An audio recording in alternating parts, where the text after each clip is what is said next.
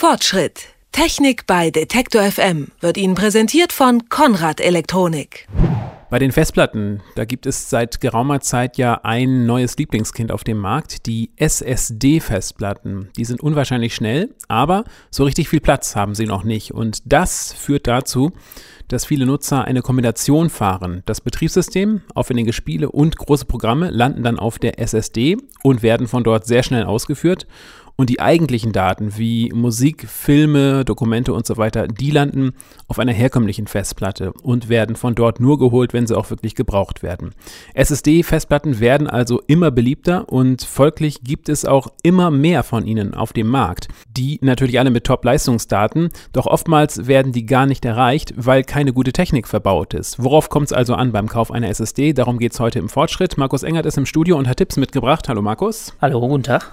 Wenn ich mir mir bisher eine Festplatte gekauft habe, dann habe ich im Prinzip nach drei Sachen geschaut. Erstens, wie groß ist die? Zweitens, wie schnell dreht sie sich? Und drittens, natürlich ganz klar, was kostet sie? Gibt es das alles bei SSD?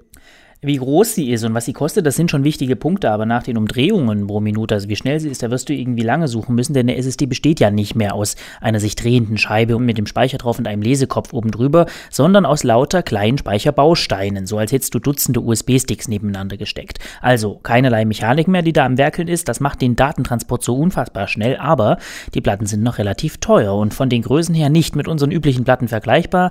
Es macht aber, wie du richtig gesagt hast, durchaus Sinn, in kleinen mobilen leichten Laptops, die zu installieren oder eben als Festplatte, von der nur die wichtigsten Programme ausgeführt werden. Umso wichtiger ist also die hier verbaute Technik. Das heißt also, ähm, mit Blick auf die Daten, die außen am Karton stehen, ist es nicht getan.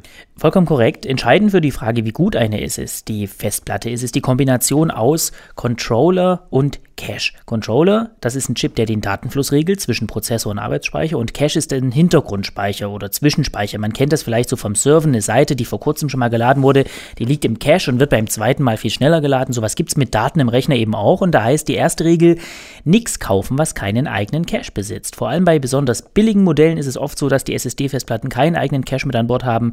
Das bremst die Festplatte unnötig aus. Und das zweite, das du gerade meintest, das äh, sei der Controller. Genau, ein guter Controller ist wichtig. Welche da was taugen, welche nicht, das können wir hier nicht aufzählen. Wir verlinken die aber im Online-Artikel mit ein paar Übersichten. Und zu den Controllern ist noch zu sagen, nur weil da ein besonders guter eingebaut wurde, ist die SSD jetzt nicht automatisch total super. Die Controller, die sind nämlich an sich total billig. Und so kommt es, dass auch mal ein sehr guter Controller in einer sehr billigen SSD steckt. Und dann kommt es mitunter vor, dass der Controller da künstlich eingebremst ist, um den Preisabstand zu teuren Modellen einzuhalten. Also da heißt es erst informieren, welcher Controller steckt drin, welcher ist gut und dann die Leistungsdaten prüfen. Wie gesagt, ausführliche Infos dazu verlinken wir. Kann ich denn ähm, grundsätzlich jede SSD in jeden Rechner einbauen? Ja, im Prinzip schon, aber es gibt ein paar Punkte, wo man potenziell Leistung verschenkt und wo das einfach keinen Sinn macht. Also Festplatten, die haben ja einen eigenen Anschluss. SATA heißt der. Und da gibt es SATA 2 und da gibt es SATA 3. SATA 3 ist doppelt so schnell wie SATA 2. Und jetzt muss man also schauen, was unterstützt mein Rechner, wobei ich trotzdem immer dazu raten würde, eine SSD zu kaufen, die auch schon SATA 3 kann. Warum? Erstens kann SATA 3 auch an einem SATA 2 Steckplatz total gut arbeiten. Zweitens ist der Preisunterschied zwischen beiden echt marginal und gering. Und drittens, wenn man später mal aufrüstet oder sich einen komplett neuen Rechner kauft, dann kann man SATA 3 gleich mitnehmen und unterstützen. Also da ähm, nicht die 2-3 Euro sparen. Und die Festplatte läuft auch gut mit jedem Betriebssystem? Im Prinzip schon, ja. Mit Windows XP läuft es nicht so richtig gut, aber es geht schon auch. Aber mit Windows 7 passt das echt gut zusammen, ähm, weil Windows 7 mit den Speicherblöcken dieser SSD-Festplatten halt viel besser umgeht. Die Speicherblöcke, die haben nur eine begrenzte Anzahl an Schreibvorgängen, die sie aushalten. Also irgendwann sind die erreicht und dann fallen die Blöcke so nach und nach aus. Heißt also auch so mit der Zeit wird so eine SSD ein bisschen äh, weniger leistungsfähig und Windows 7 hat eine Funktion an Bord, Trim-Befehl nennt sich das, das da viel effektiver arbeitet. Heißt für mich als Käufer natürlich wiederum, wenn ich Windows 7 habe und mir eine SSD ausgeguckt habe, muss ich auch mal nachschauen, ob da diese Trim-Unterstützung an Bord ist. Wenn die dann nur eine begrenzte Anzahl an Schreibvorgängen haben, mhm. ähm, sollte ich als Nutzer mich denn da auch zurückhalten mit dem Bewegen von Daten? Ja, klingt ein bisschen albern, aber ist wirklich schon sowas dran. Je intensiver man eine SSD benutzt, also Daten darauf speichert, löscht, bewegt und so weiter, desto eher wird sie unbrauchbar.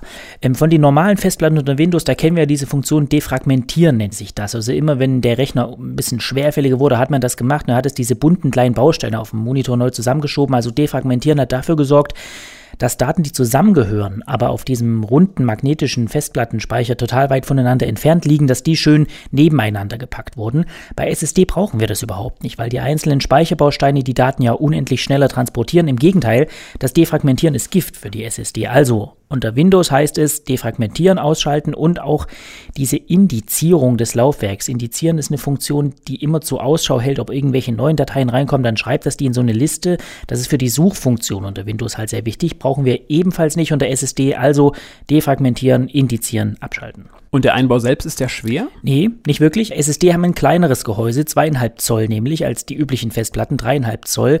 Aber die kommen meistens mit so einem fertigen Einbaurahmen, so einem Adapter. Das lässt sich dann total einfach in den bestehenden Schacht einbauen. SSD sind die neuen Festplatten, die extrem schnell sind, weil sie keine Mechanik mehr haben, sondern aus lauter Speicherbausteinen bestehen.